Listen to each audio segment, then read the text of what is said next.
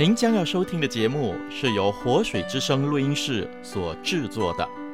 我们的网址是 www.dot livingwaterstudio.dot net l i v i n g w a t e r s t u d i o dot n e t。祝您收听愉快。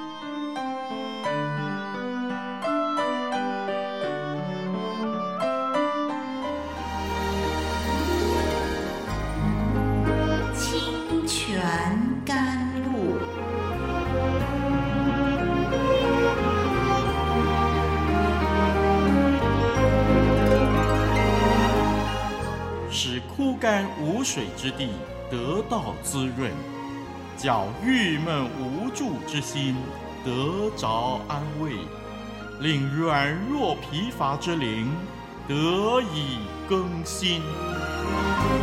欢迎同来之曲《清泉甘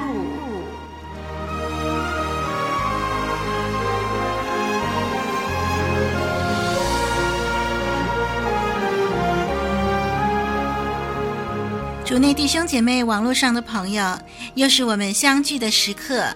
你好，我是林丽文。今天让我们再一次的透过创世纪来看看亚伯兰这个人物。上一集我们看到亚伯兰蒙神呼召，在神呼召他的时候呢，伴随着很重要的应许，那就是要叫亚伯兰成为大国，地上的万族都要因他得福。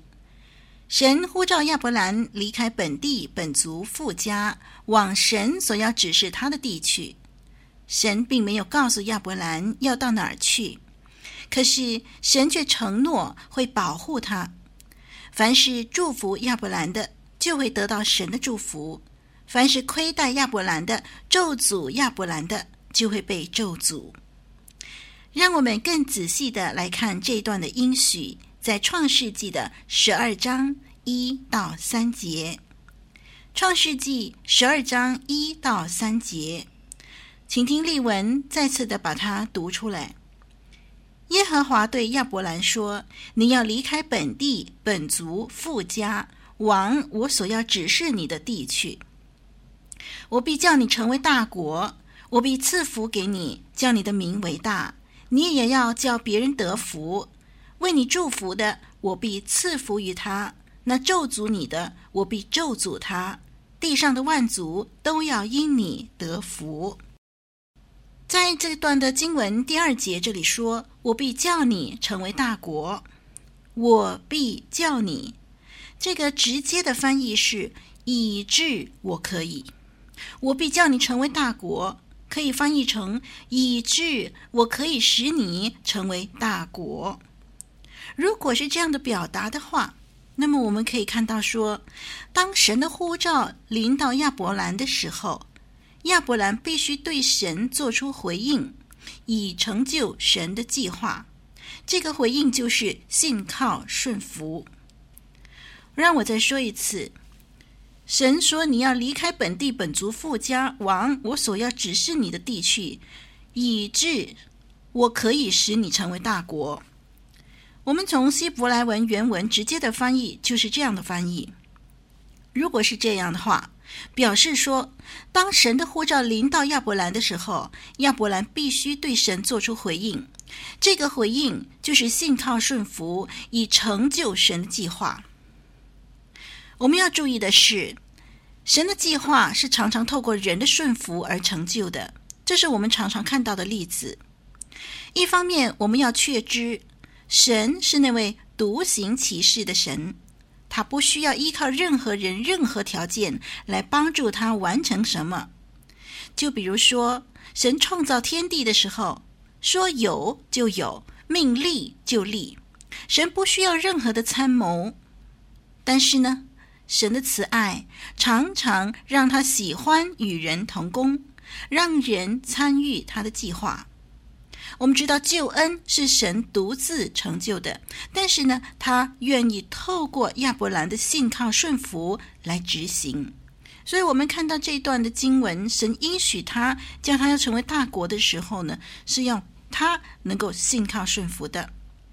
第二节提到叫你的名为大，让我们想起呢，建巴别塔的人，他们想靠自己的力量来传扬自己的名，他们要自己的名为大。现在呢，神呼召亚伯兰，神按照他全能的恩典，无条件的赐下了让亚伯兰的名为大这样的一个荣誉。可见人的高升，如果是出于神，才是有意义、有价值的。如果人自高自大，藐视神，那就会自取其辱了。我们看到亚伯兰蒙神呼召的时候，虽然神没有告诉他要到哪儿去，但是神的承诺、神的应许，实在是叫人兴奋呢。好，我们现在呢要接下来读一读接下来的经文，那是在第四节到第九节了。我们翻开圣经十二章。创世纪十二章四到九节，让我们一块来念吧。第四节开始，亚伯兰就照着耶和华的吩咐去了，罗得也和他同去。亚伯兰出哈兰的时候，年七十五岁。亚伯兰将他妻子撒莱和侄儿罗得，连他们在哈兰所积蓄的财物、所得的人口，都带往迦南地去。他们就到了迦南地。亚伯兰经过那地，到了事件地方摩利橡树那里。那时迦南人住在那地。耶和华向亚伯兰显现，说：“我要把这地赐给你的后裔。”亚伯兰就在那里为向他显现的耶和华筑了一座坛。从那里，他又迁到伯特利东边的山，支搭帐篷。西边是伯特利，东边是爱。他在那里又为耶和华筑了一座坛，求告耶和华的名。后来亚伯兰又渐渐迁往南地去。好，我们读到这儿，我们来看第四节到第六节。第四节到第六节是强调亚伯兰对呼召的顺服。我们看见呢，亚伯兰听到神的呼召和应许，他就顺服。从第四节可以看见一些很重要的字眼，来强调亚伯兰顺服的表现。第四节说，亚伯兰就照着耶和华的吩咐去了。亚伯兰出哈兰的时候，年七十五岁。这节的经文呢、是接着第三节看下来的。亚伯兰听了神的呼召，他就顺服，他就付出行动。他怎么样呢？他去了，照着耶和华的吩咐去了。他出哈兰的时候，年七十五岁。去和出，这个出呢，我们也可以翻译为离开。那么这些的字眼呢？跟神呼召他的时候说：“你要离开本地本族父家的离开，在希伯来文是同一个字。这很明显的是强调神怎么吩咐，亚伯兰就怎么回应，这就是顺服了。”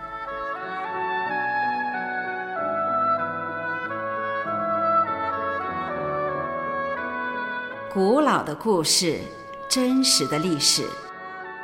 一部述说世界起源的书，《创世纪》，追源溯本，借古喻今。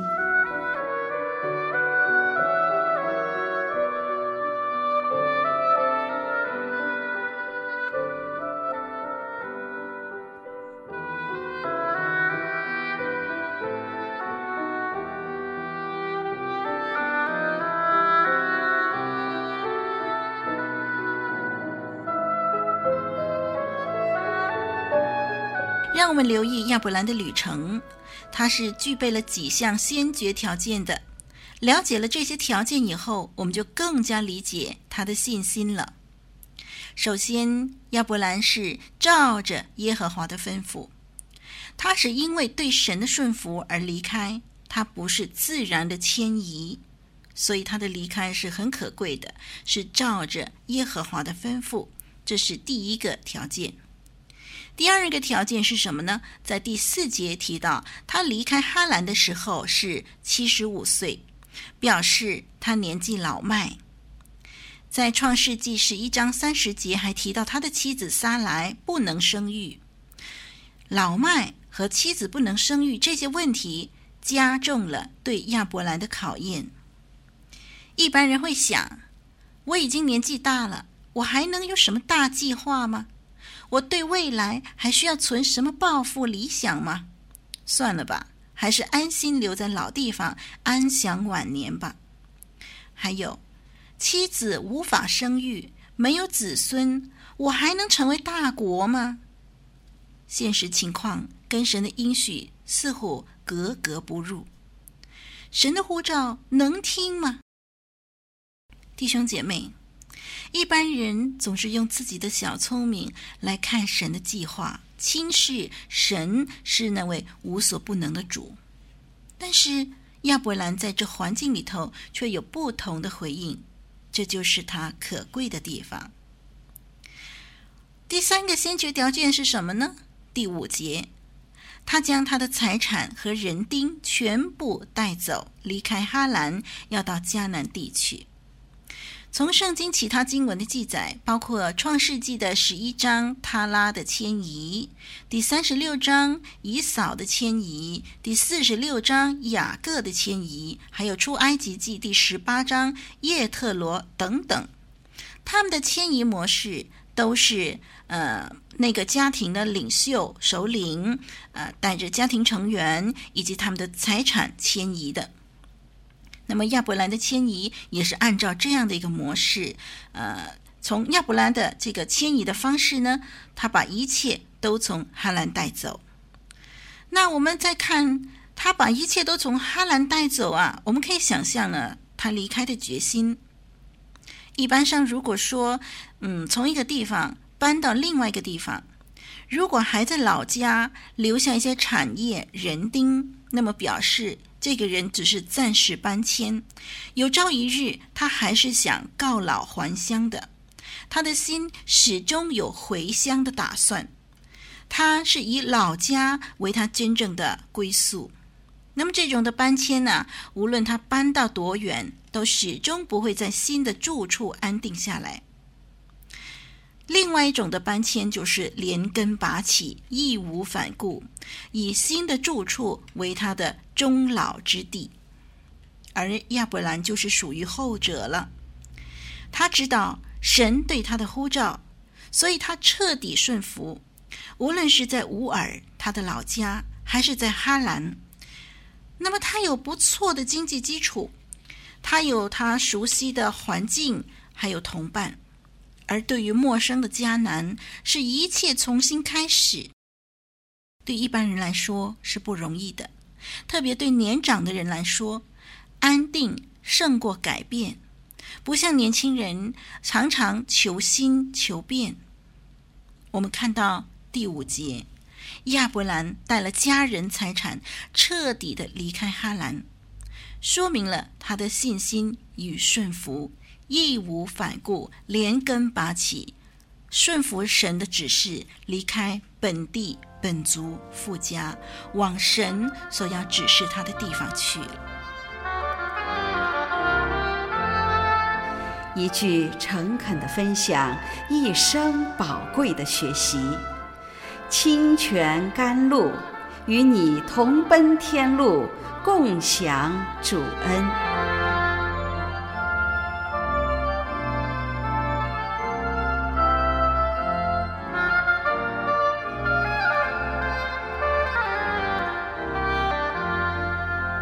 好接下来，让我们看第六节。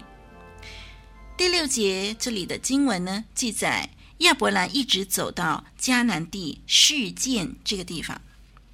示剑是当时迦南地的中心。摩利呢，摩利是在希伯来文是教师的意思，老师的意思。那么可能呢，这是古代呃授课的祭坛圣地。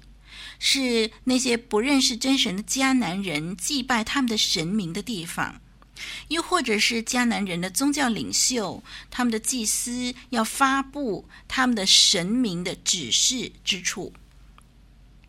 据说呢，在迦南中部的这个世界呢，有一个很著名的圣坛。这些所谓的神圣地点呢，常常有一棵大树，成为它显而易见的特色。异教徒呢，就在这些的树下拜生育之神。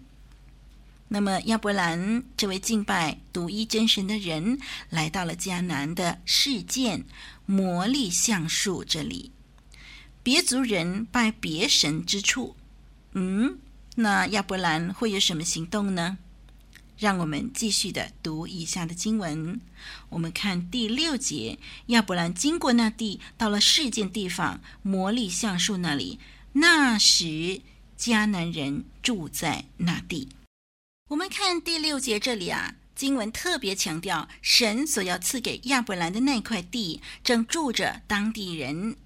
加上刚才提到摩利橡树呢，说明了当地人是异教徒，而且他们的宗教行径是非常邪恶的。这一点呢，我们往后的节目当中会深一层的讨论。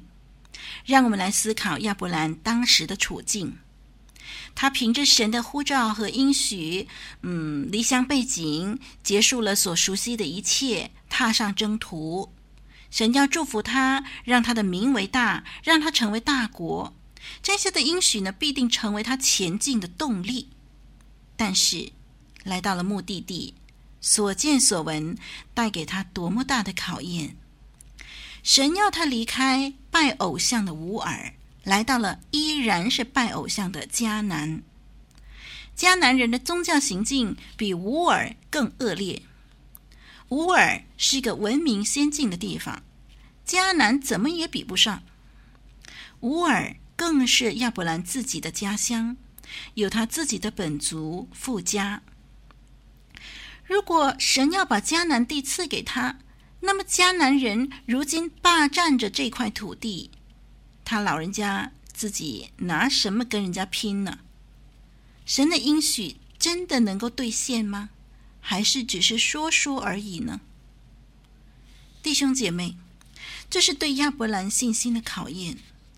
亚伯兰一到目的地，所见所闻都是冲击。如果是你，你的心会不会冷了半截呢？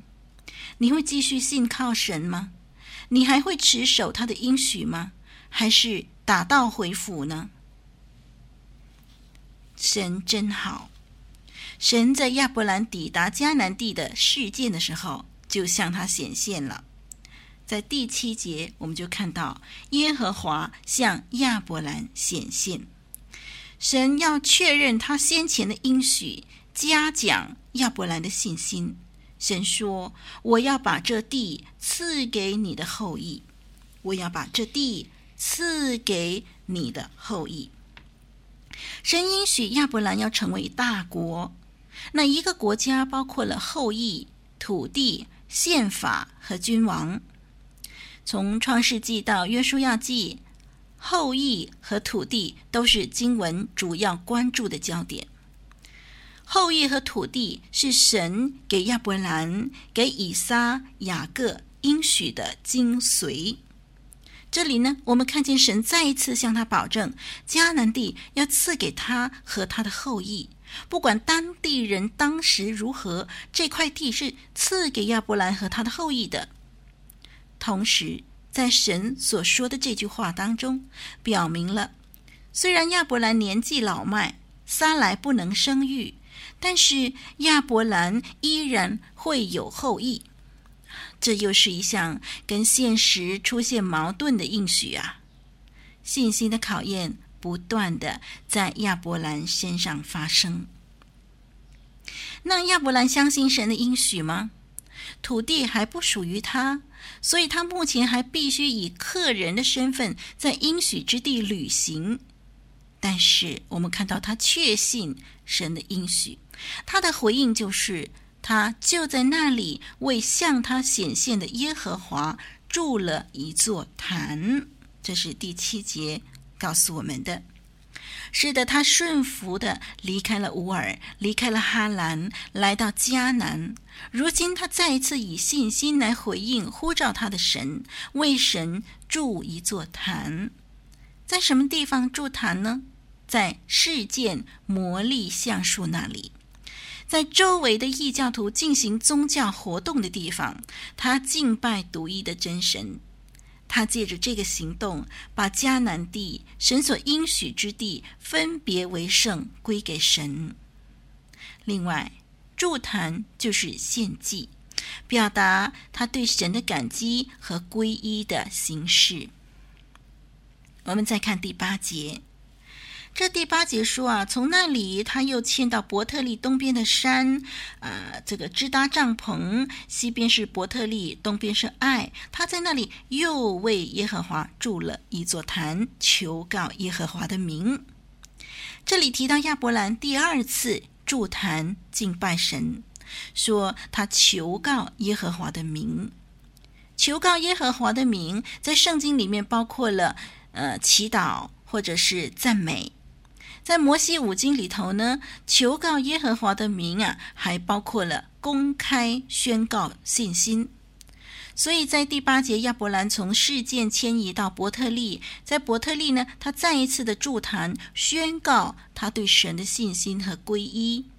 他这样的行动，在迦南地那些异教徒的面前，宣告了神的名，高举了神的名。还记得在许多年以前，巴别塔事件，人们高举自己，为要宣扬自己的名，得到的是声名狼藉。但是亚伯兰这个顺从神、高举神的名的人，神却使他的名为大。好，时间的关系呢，我们这一集只能够谈到这里。在下一集，我们要继续深入的研究有关于亚伯拉罕、亚伯兰这个神奇的人物。那让我们期待下一集节目的播出。愿神祝福你，我是丽文，再会。